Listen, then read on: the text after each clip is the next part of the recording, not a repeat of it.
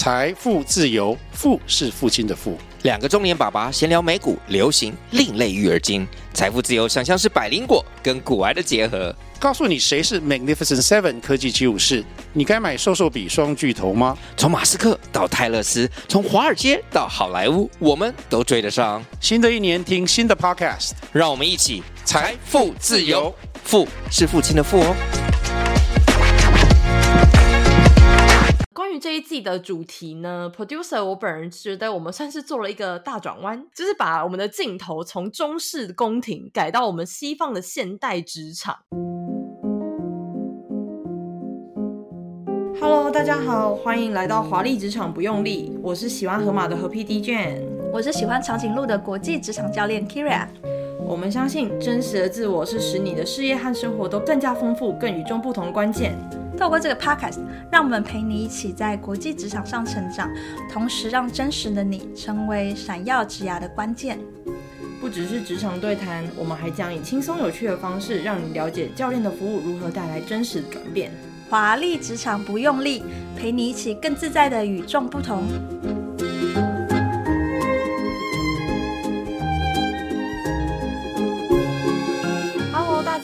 谢谢大家等我们一个月，我们终于回归了。Yeah, 第一季结束的时候都忘记讲，我们其实第一季已经结束，然后就莫名停更。我们好像很匆忙的逃亡的感觉。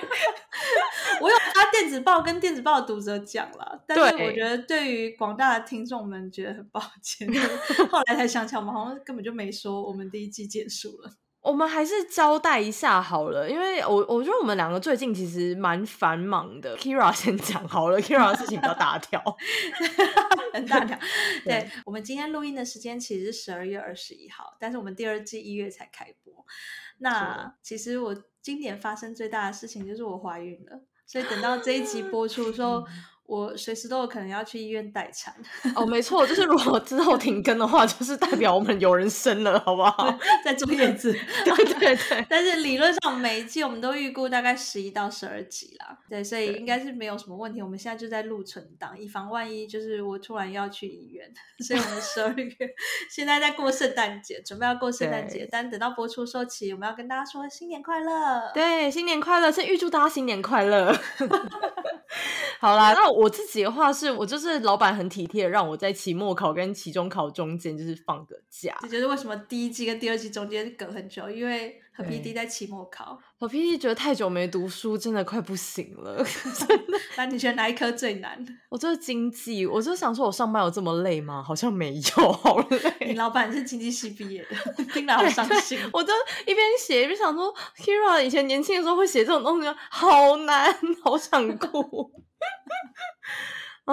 啊！我们最后就是在之前上一季结束的时候，其实我们有开放一个表单让大家可以填写，到现在还是有开放。如果就是大家有其他问题的话，其实还是可以继续在表单上面留言哦。那因为我们这边其实有收集到前一季观众在我们这边的表单留言，那和 BT 这边就是代表听众向我们的 Kira 发问。首先呢，有一个听众想问 Kira，他想要找 mentor，请问有什么建议的管道吗？哦，这位同学。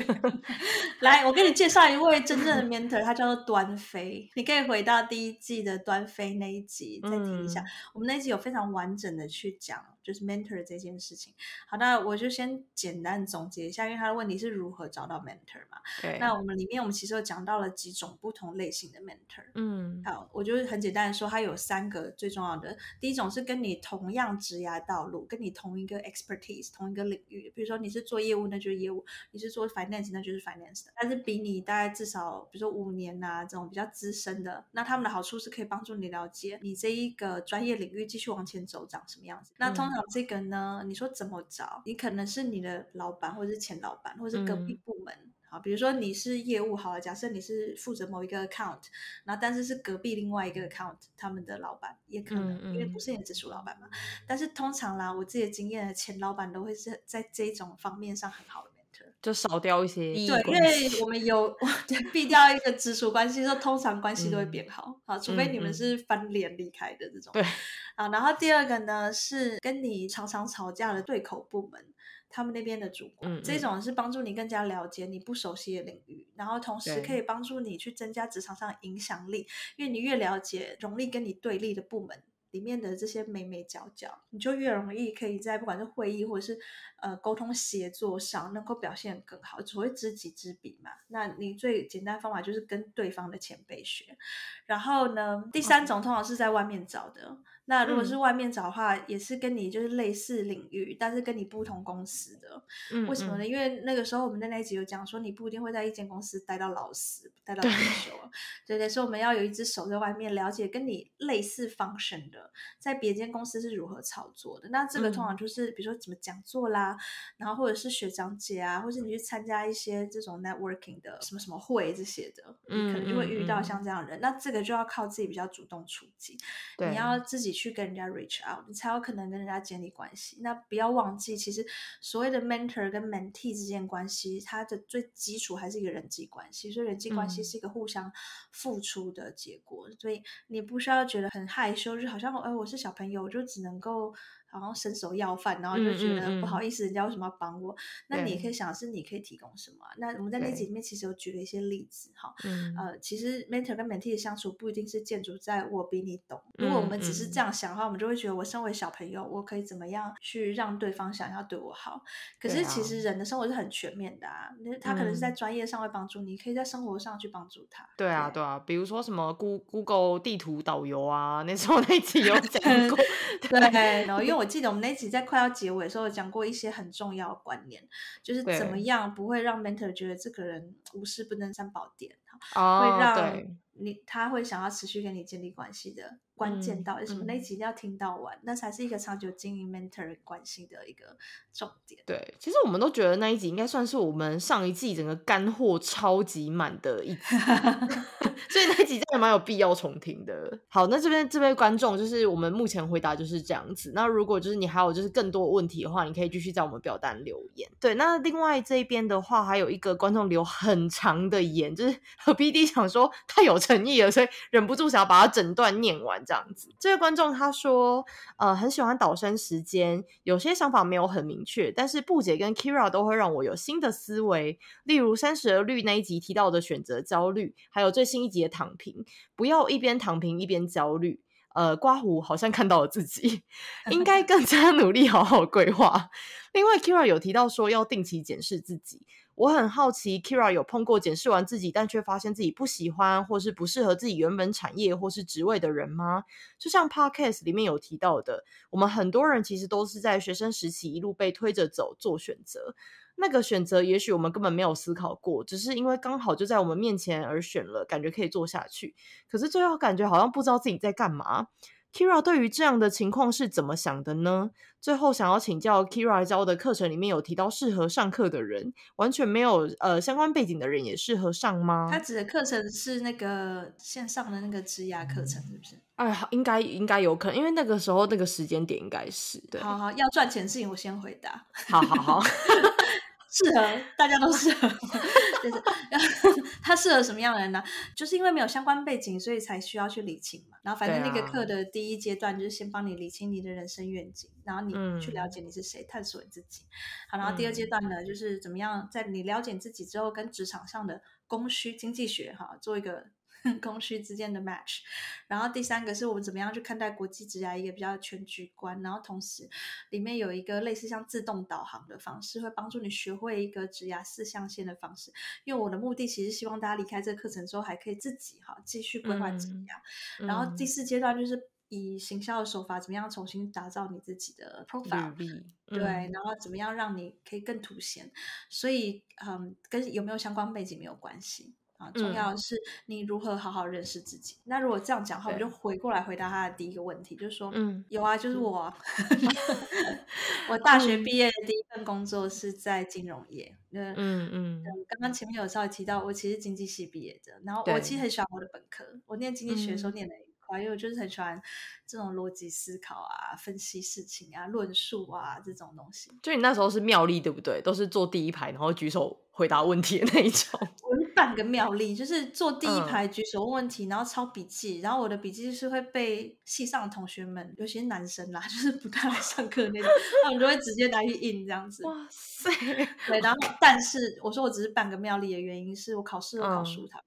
哈、嗯，对。拿我笔记去印的人都考比我好，天哪！因为我不是天才啊，就是我觉得我某种程度是很用功去把事情搞懂，但是我不一定是有天而且我数学超级烂，然后还有办法在经济存活，你就知道 真的很厉害。我只是喜欢念，但是我我我没有那么那么多天赋。OK，我肯定有百分之八十天赋嘛，然后微积分很烂。嗯嗯，好，然后 anyway，我那个时候就是我大学毕业的时候，本来想进 FMCG 快消品，对，去做行销。那你知道台湾主要几个大的外商就那几家，嗯、全部杠股，没有人要我，对我通通没有拿到面试。嗯、但是，但是我自己对我的履历还算蛮有信心的，嗯、所以我那时候就跟自己讲说，那我不要浪费时间，我就是我那时候可以找到什么工作，我就是好好先去做，因为我的第一目的是先去把我的履历打造成。很适合申请 MBA 的样子，但是我也不排斥，就是我那时候找到的工作，也许我会喜欢啊，因为又还没有工作过，对，对不对？一直都是学生，说不定我会喜欢，那我可能也会做很久。我那时候没有设限，就说什么工作一年就一定要出国之类的，也可以，就是工作了五年，也许就在这行待下来了，很难讲。嗯。但是，呃，就像这个同学问的，就是说有没有过检视自己之后，发现其实自己不喜欢不适合？有啊，我就是 做了金融业才发现，其实我不喜欢金融业。对，但是我还是很感谢那一段时期，因为，嗯，讲不喜欢好像很简单，但是你要讲清楚的是，你不喜欢它里面的什么。嗯嗯嗯，因为没有说整个金融业我都不喜欢啊。对啊，至少可以赚钱啊。嗯，就是。了解金就是金融业的那一段经历，嗯，对我经历一直都还很有帮助。我那个时候我明白我不喜欢的点是什么，因为我那个时候我是在呃类似交易室那种环境工作，但是我是做总体经济分析.我是做国际经济分析的，嗯，所以我比较像是 supporting 的角色。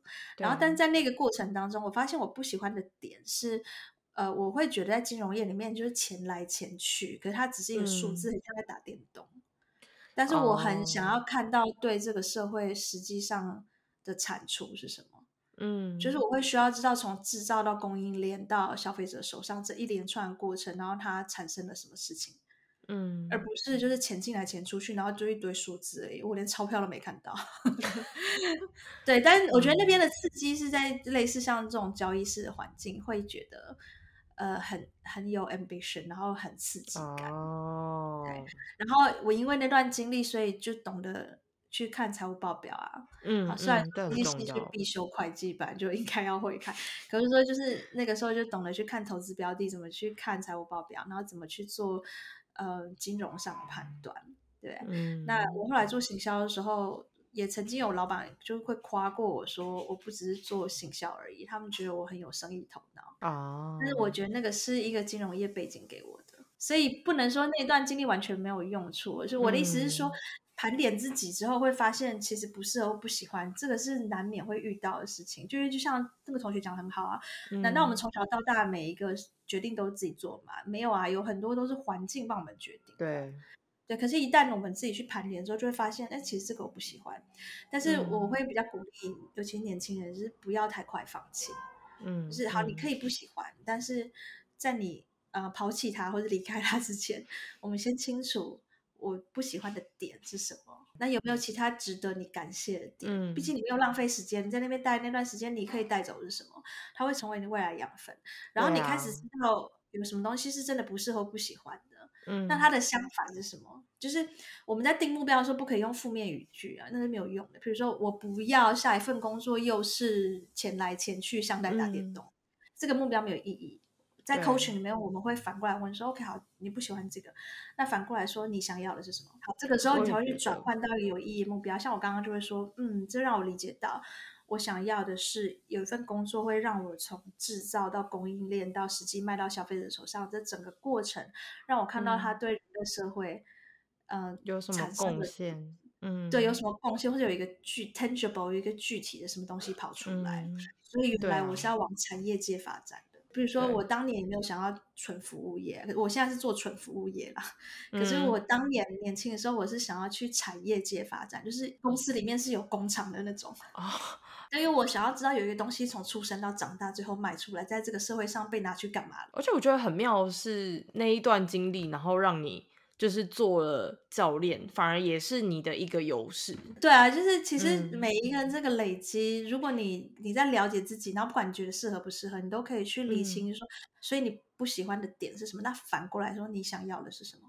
这个才是叫做 effective objective，、嗯、就是有效的呃目标。如果我的目标是说我从此以后再也不要一个像打电动一样这种呃虚拟式的 工作。嗯那我是不是还是不知道我要往哪里去？啊、那我们的人生就会很像在逃。虽然有时候逃避一下下是有效的，但是不能整个人生 都在逃。对，就是躺平那一集我们讲嘛，对，啊、就是你你躺一下可以啊。可是我们那一集跟布姐在讲，就是说，如果你是策略性的现在躺下，你知道你躺完之后你要怎样？嗯，还是说老娘就是有钱？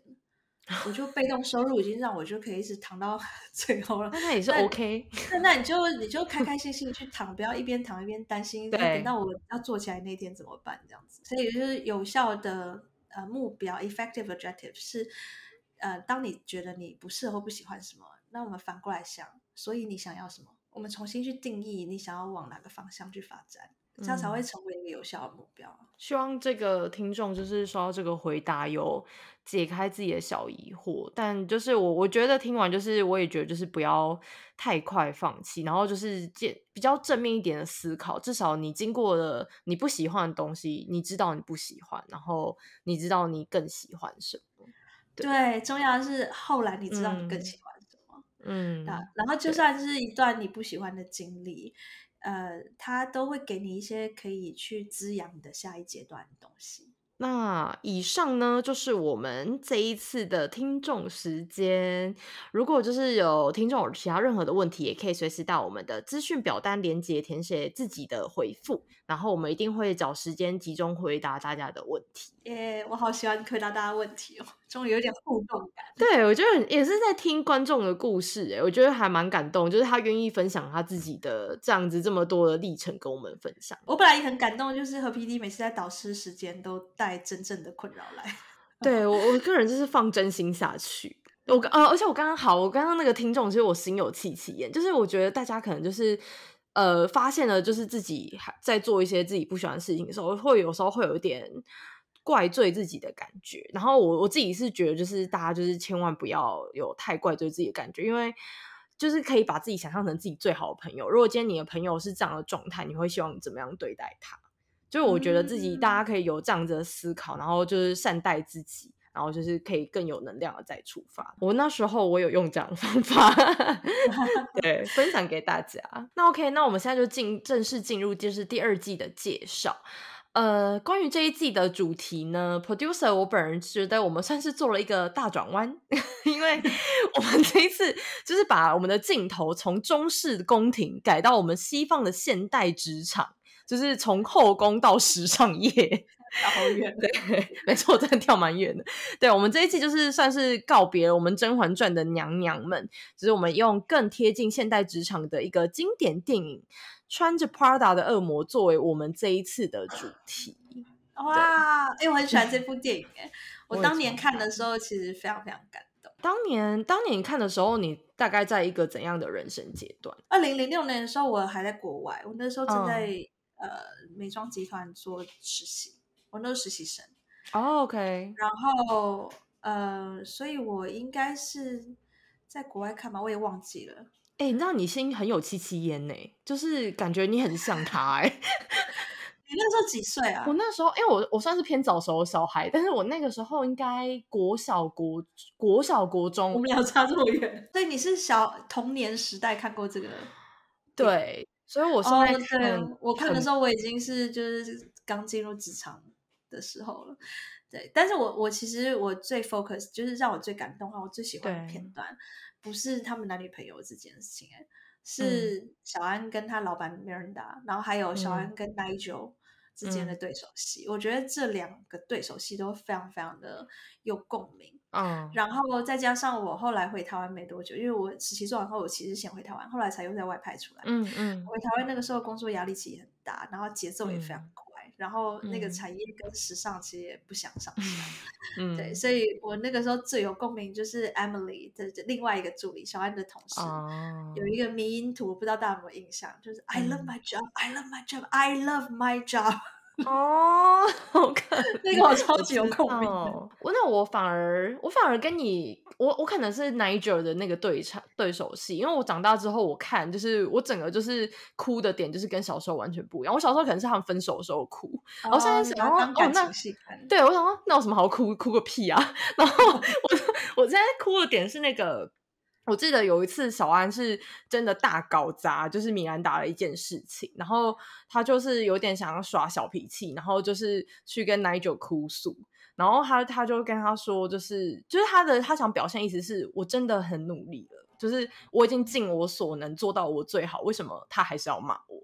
就我会觉得让我想到很以前的自己，就是那种刚进职场的时候，大家可能都会很用用力的去想把一件事情完成，可是可能是事情就不如你意，然后我就说 我也真可怜，然后在那边大哭，然后但是我觉得那一段戏也是蛮有意思，因为 Nigel 就是后面就讲一句话，他就他就告诉小安，他就说其实米兰达也真的只是在做他的工作而已。